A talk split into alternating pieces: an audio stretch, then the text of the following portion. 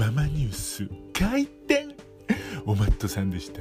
普段は IT ニュースをお送りしてるんだけど木曜日だけはあなたにただただイケメン情報をお届けするスナックゆうこが開店します。私ママゆうこです。ねえねえちょっと聞いてよ。びっくりしちゃったんだけど早見もこみち様ツイッターでね家で一緒にやってみようって言ってね料理紹介してくれるの。ボッダルガパスタ。